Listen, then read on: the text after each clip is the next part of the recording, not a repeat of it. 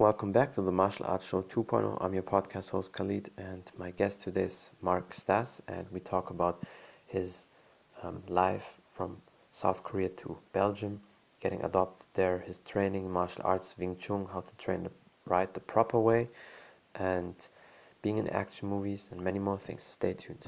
Yes, hello. How are you doing, sir? I hope everything is good. Khalid. Yes, thank you. I hope well. Perfect. Yeah, I'm fine. Everything is good. It's a big honor for me talking to you because you're a legend in the martial arts scene and you're also a Hall of Famer. So a lot of people probably know you as well. But um, yeah, I think we just start. Tell the people who you are and a little bit about your background. Yeah. So my name is Mark Stas. I was uh, born in South Korea, and uh, but very quick I was uh, uh adopted in Belgium, and uh, all my I would say uh, childhood I spent in Europe. So. Mm-hmm the main country I, um, I lived in is Belgium. I spent um, a few years, many years in Germany uh, to learn uh, the art of Wing Chun when uh, mm-hmm. I finished my school. Um, and um, else in martial arts, I practice now uh, 36 years martial arts. So uh, wow. dedicated almost all my life uh, in training I started with traditional martial arts like karate, mm-hmm. karate Shotokan, and I did a few years of taekwondo, and I did many competitions uh, in this. Uh, I saw that you are uh, a big uh, taekwondo uh, practitioner. And uh, the main martial arts I did is Wing Chun. So um, mm-hmm the the biggest foundation although that, that i loved all the martial arts i did like karate taekwondo i did yeah a few months of uh, Jeet Kune Do at Jun Fan, but uh, yeah. the, the the biggest uh, impact and training I had is uh, the Wing Chun style of Leung Ting, and mm-hmm. it evolved into the Wing Flow system I created. Mm-hmm. So basically, the system you created is a mix um, out of all techniques uh, where you say these techniques are effective and efficient. Mm, it, it, grew differently. So uh, mm-hmm. the art of Wing Chun in theory was to me perfect. When I read mm-hmm. the first time the a little bit uh, not the history but the principles and how it's um, uh, practiced, I thought to myself, uh, this is a perfect uh, perfect combination. It's uh, a kung fu style where you have the yin and the yang yang parts, so the the yeah art and because i'm not tall so i did competitions but i was yeah uh, not uh, um, the tallest one. So uh, yeah. many you need to get inside. Yeah. So they, they face uh, at a certain moment problems when they uh, they are not tall. So because you you can be quick but with the um, uh, the length of the, the limbs, it's uh, different things, you know. So, mm-hmm. and in uh, Wing Chun, I found uh, many aspects that I thought, oh, this is uh, really practical, and for people who are smaller, it can gain advantage. So, um, uh, this aspect of not only how you, do you borrow power and re- direct it, but also the fact that when you're smaller, you have other tactics. Did help this help lot when I practiced Wing Chun. So um, um, that's why I, I, was really focused on this art and I uh, practiced uh, many years. I uh, focused on uh, details and uh, perfect technique. Although when you do Taekwondo or Karate, it's the same. You always want to have a very good technique, but um, yeah. I discovered with Wing Chun is the fact that besides techniques, you have uh, you, you, need a very good uh, body mechanism understanding. And uh, when I came from the Wing Chun and I created Wing Flow system, I dedicated a lot of time to to understand what I learned and what I, uh, what I did, and that's why. Mm-hmm. Um, the the body mechanics and uh, how you can use the body and how functions the muscles in a certain way this attracted a lot of uh, yeah attention i would say you know so yeah. I have a degree in physiotherapy and this helped me a lot in of course training and understanding human body and uh, yeah. when i discovered wing chun i continued to to practice this idea but of course i always loved kicking and yeah also a, a, taekwondo practitioner, the kicking was always something that I, loved a lot. And in Wing Chun, this area of kicking is very limited. There is yeah. there are a few techniques, a, a few training methods, but there are not really. It's not uh, uh, specialized. When mm-hmm. taekwondo, it's in in kicking, it's the best.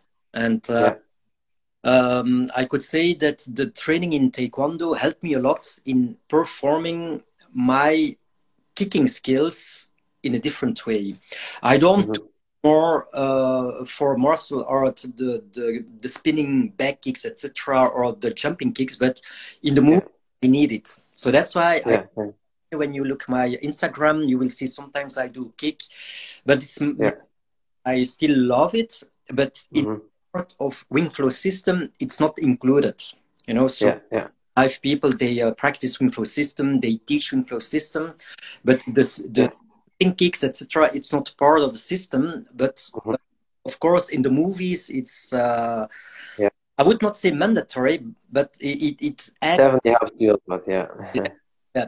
So um, if you tell me it's a mix of, of what I know, uh, I could say that in uh, WingFlow system, it maintains the, the, the strategy, yeah.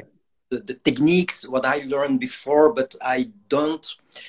Uh, I, of course, it's modified because a lot of uh, strategy I, uh, uh, I invented in a certain way, and many movements that I before I don't do anymore now, and I. Mm-hmm it's how I do it. So I think when you create or when you have your own vision in martial arts, you have your own path, automatically yeah. you personalize, personalize it, you change it, you mm-hmm. buy things. Yeah. So in my yeah. it's a natural you know so yeah. when you practice 10 years 15 years 20 years 30 years that you have preferences you love mm-hmm. this kind of techniques you love this uh, and that's a, logic thing so and since i uh, have a, a, martial art that i practice it's logic also yeah. i could personalize techniques mm-hmm. and say okay yeah. something that i prefer these are techniques i won't do you know so uh, mm-hmm. that's why it looks a little bit more personalized and it's true that yeah. world of wing chun what i do it's um, um, i would not say it's more evolved because it would be uh, very pretentious to say hey i do a, uh, an evolved thing but it's more like uh, i adapted it to my needs and how it fits I, to you to your body yeah mm-hmm. yeah how i love to express it uh, of course, when I learned the traditional Wing Chun, it was very static. The body is very erect, and you don't move a lot. But I do now. I have a lot of body mechanisms, so it's more. Um, yeah. There is mobility and more uh, mobility in the body. Yeah. So yeah. this is very interesting because I, I think that's what a lot of people criticize about Wing Chun. That a lot of people are very stiff and don't really move a lot. And then obviously, if you can't move fast, you will have flaws. Obviously, if you would fight a MMA guy or wrestler or somebody who can kick very hard the legs and stuff like that. So that's why um, your kicking background with the Shotokan karate and the Taekwondo helps you as well in your system. And also what I've seen how you train. Of course, like you said, movies is always completely different. You need more the action and it has to be very big. Yeah. Um, but would you also say because a lot of people when they do Wing Chun they say, "Oh, I don't need to train kicks." Would you say would you say still for training is good to uh, to do the kicks? Because I always think like that. It's better to do something and practice it, but you don't need maybe you don't need to use it, but you still have it in the pocket.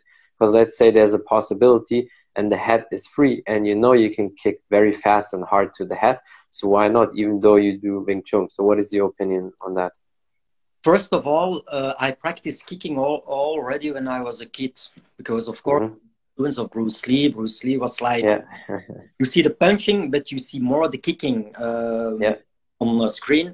And so, very quick, I learned to to kick uh, um, in all ways: side kick, front kick, uh, circle kick, etc. Yeah. And I would say, with the experience I have in, in not only kicking but also in in the, the um, in the training methods, it's that mm-hmm. um, thanks to my kicking abilities, um, yeah. I can move much better. Not only kicking but also moving and um, punching. Yeah, yeah. Uh, it's uh, it's the body cannot be divided between upper body and legs. Yeah. They think you stand still, you move, you don't need to kick, you need to you don't need to train kicking. But what they forget is that the whole body works as one entity. And Yeah. what is below affects up. Uh, so Mhm. the, the legs are linked to the, the hip joint and then the hip Yeah. they, they go into the upper body and Mhm. the most the most important uh, part of the body is not the arms and you can see Yeah. you can uh, punch very well but if the body is static and the legs don't move you can never gain reach you cannot reach Yeah. long and you cannot uh, focus and Yeah. uh, you know and the kicking what what, what i experience uh, when i I continue to kick high and, and flexible that the low kicking and the movements of the Easy. and yeah the footwork uh, is much easier you know so when Yeah. they uh, see me they uh, i have a lot of people they write me and they say oh okay the way that you move it's precise you have a very good um, uh, Mhm. eye for distance but it's Yeah. also when you learn to move like in taekwondo taekwondo the, the competitioners and the practitioners they have very good eye eye skills because Yeah. they know how far a kick can reach how Yeah. a leg is how long a leg is and this is important so it's not Mhm. a, a- a matter of kicking it's only uh, also a matter of um, touching a target and you know at what distance you are Mhm. you can do it with the punch but if you can do it with the leg and the punch then you have a better judgment of distance this is first of all Yeah. and then Mhm. enables you to use the the hips the legs the muscles and uh, it it combines the the whole body uh, function in a better Mhm. way um, Yeah. people who don't like to kick uh, they in my opinion they miss a certain part they cannot evolve as someone who kicks also and has a Mhm. good on one leg uh, can kick in a certain way because kicking it's very difficult you need a lot of training to be able to kick well to be precise Yeah. to have good timing than, than punching and Mhm. uh, so in the overall development of martial artists uh, to me kicking it's it, it requires more training this is true Yeah. But you, Definitely, it's uh, definitely harder when people see how somebody kicks. It's it's not easy. That's why a lot of people say probably all the time, "Oh, a kick is not working." And all the time when I see people who say that, these are the ones they either don't practice it or they're not really good at kicks. Yeah. It is um, uh, all depends uh, what's the martial art or what what's the Mhm. practice but kicking it's uh, you see the difference someone who can kick well and has other skills and someone who never kicks it's a huge difference it's uh, Yeah. you, you miss skills that you'll Mhm. be able to to compensate because people they think Definitely. i will not kick i will only punch that's good but the, the way with the body it's completely different look a boxer a boxer is um, to me i i'm a huge fan of boxing Mhm. Put someone who practice boxing and someone who does uh, i would say like kickboxing or some someone who Yeah. more has more weapons and has more. Yeah. sense in how to link movements high and low a boxer is Yeah. used to use kicks never use True. kicks. so there is a disadvantage so uh, in that way it's logic but of Yeah. It requires a lot of training. People, they are uh, Yeah. in the Wing Chun world. There was one master. He always said, "People are not good in Wing Chun or Chisao or kicking because they are lazy." And this is one of the main factors. Uh, Yeah. To kick, it's one thing, but you need a lot of training, and not one day, not one week. You need years and years Yeah. Yeah. because kicking it's not only you kick you need flexibility you, you need to train gradually Yeah. from good in kicking and uh, i must say when i practiced wing chun i stopped training in kicking so many many years I didn't kick anymore and then i started again 20 years later i started Mhm. time with with Yeah. my kicking are good, mm-hmm. but not, not as good as it was before, and not as good as your kicks or uh, yeah. I. Uh, uh, no, but they're still good. If, if I if I see your kicks, I mean they're, they're still good. and definitely helps you as well for your movies still. So um, you can still be proud of that. uh, it's still limited. Uh, before I could kick more easily, very high. Now mm-hmm. it's you know, so mm-hmm. more than when yeah. to, to kick. Or although that I can kick, but there you see also because I stopped X time. It's more difficult to to uh, gain again these skills at high level. Mm-hmm. I just see. I will uh, say hi to Malik. Malik yeah. He's the son of my taekwondo instructor when I was oh, young. Okay, that's great.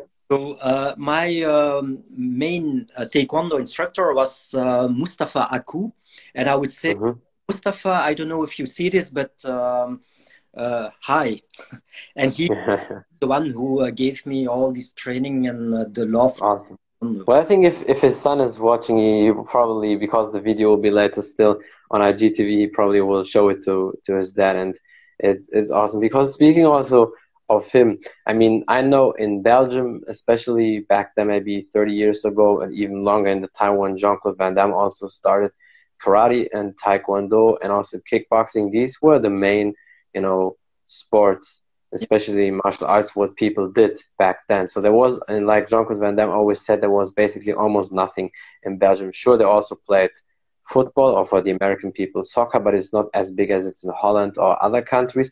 But martial arts, especially like karate, taekwondo, kickboxing, maybe boxing, that was the main thing what people did in Belgium. So how was that for you growing up there in Belgium and then training all the time, and then also you went into the movies, so you can say that tell the people also a little bit about that. How did you get into movies?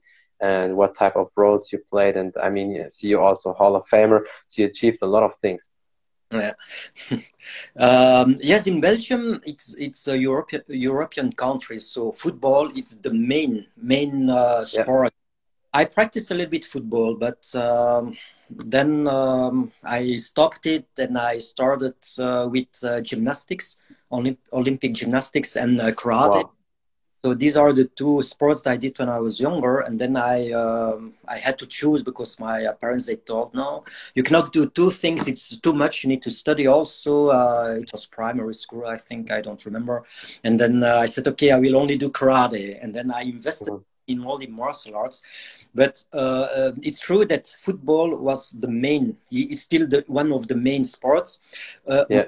Arts at that time was not so famous. I, I was into books, and um, thanks to a local library, I could read books about martial arts. But I didn't have a vision about martial arts is famous. I I, yeah. I, I think I was too young to to realize mm-hmm. is it famous or. Yeah. Because I was not attracted to do something that was famous, I wanted to do something that I loved, and yeah. Uh, when I was uh, older, I still did uh, karate. There was mm-hmm in my school, he did a karate style, and even today it's not so famous. It was uh, the style of Kenjikan, I think. Yeah. Not Shotokan, not what are you? Mm-hmm. Uh, it's a very it's a very small style, so not really known. Yeah. Yeah, yeah. So I remember, and um, but with karate, I would say I read a lot of books, and um, in uh, Europe, in the French part, uh, the uh, the writer, who's also one of the first black belts in uh, France of karate, was Roland mm-hmm. and he had famous books. So th- these were the books that, that I could read and um, uh, discover the art of, of uh, karate. But else, uh, kung fu was not in, in the area where I lived. That's why I practiced karate and not not uh, kung fu. Yeah. Mm-hmm not famous. And uh, I would say in the 90s, when Jean Claude Van Damme became famous, uh, in the, at first I didn't know he was Belgium because he was yeah. America. And when he did his uh, Bloodsport, it was like it became really a huge bomb into yeah. the world of movies. And I. Mm-hmm this era of of uh, booming of Jean Claude Van Damme, but there was mm-hmm afterwards another movie that uh, was very famous. It's Best of the Best, It uh, Yeah. spoke about Taekwondo, and I still Uh, Phillip Rhee and yeah, Yeah. a lot of great Yeah. people. think I practiced at that that time also Taekwondo. I don't remember at what time it was, and uh, but playing in movies. It, it was not at that time, so I, I, I had to wait a long time. And um, Mhm. Smoorenburg, that you uh, interviewed, he discovered me through uh, social media, and that's why Oh, how many years ago was that? um, it was in 2016. 2016. Oh, My videos became famous on uh, social media in 2016, and then so people. before you didn't play in any movie before that? No, I did one video with uh, with some friends, but it was not um, not really the, the, the, the movie thing, you know. And I, at that mm-hmm. time, I would, would never imagine that I would play in movies because I thought myself, wow, I loved watching movies. Yeah. And I said, imagine that you see yourself on big screen. Th- that's That's awesome. awesome because al- already when you see yourself when you practice martial arts and you can see yourself on tv it's already a huge thing imagine playing in a movie and on big screen in cinema this is okay it's Mhm. more uh, a satisfaction thing but as a kid project that you say wow um, um, being a film star movie star etc but it's thanks to ron. So ron contacted me in two, 2016 and he wrote me. He was really um, uh, fascinated by the way how uh, I moved, my techniques, which at that time were uh, quite unique. Because Yeah. Was uh, famous, but uh, the way that I moved and they knew that I did a kind of Wing Chun, it was like, hey, th- this is different. And uh, thanks to that, I got in contact with Ron. It took me one year before I accepted to go to Thailand to meet him in person. And even when I was there, there was no question of playing in movies. It was only he wanted to For meet training. Yeah.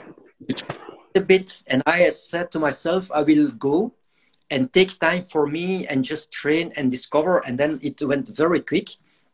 He Mhm. me to one uh, director, and he was the director Byron Gibson, who uh, created uh, English Dogs in Bangkok, and Yeah.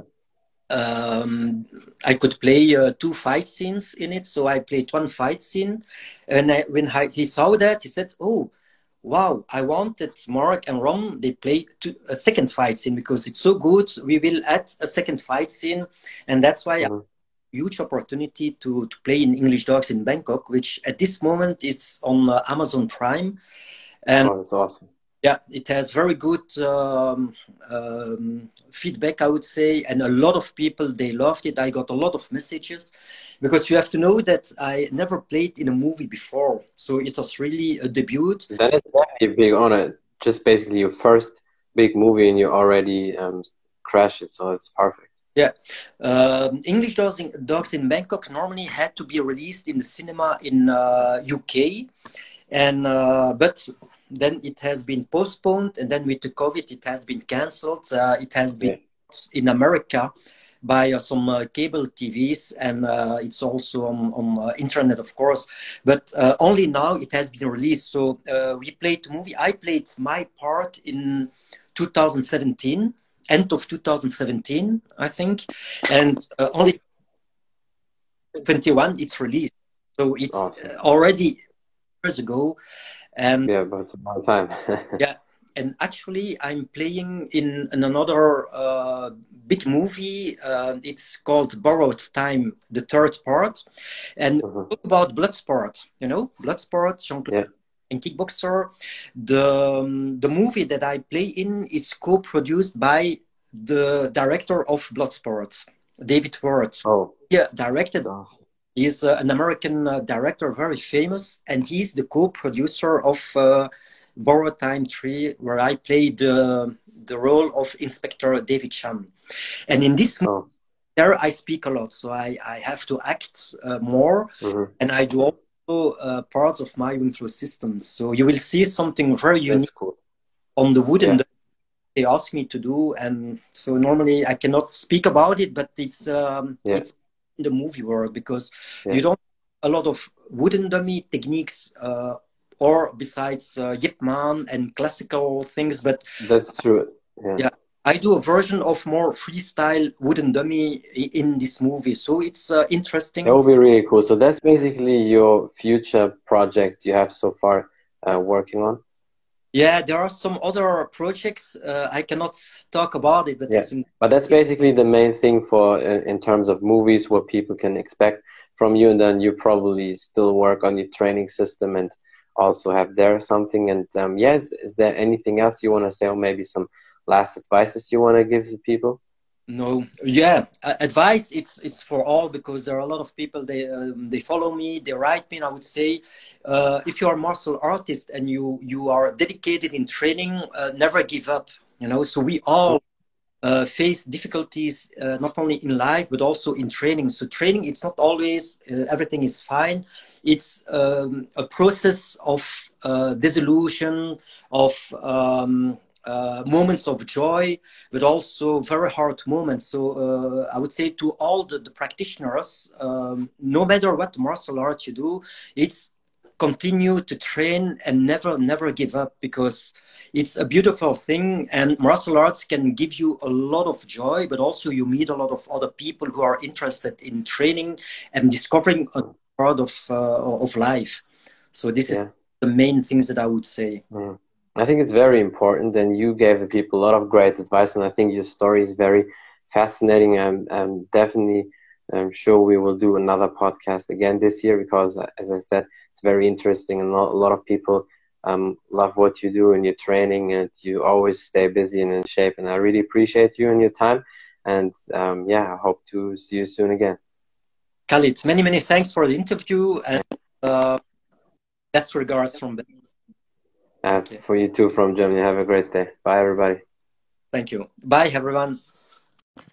That's it from the Martial Arts Show 2.0. I'm your podcast host Khalid, and my guest today was Mark Stas, and we talk about his martial arts journey, his training, living in Belgium, how it is, uh, why Wing Chun, if you train it the right way, is effective, differences between other styles, how his kicking from Taekwondo helped him, being in action movies, and many more things. Thank you for watching. Thank you for listening. Until next time, bye everybody.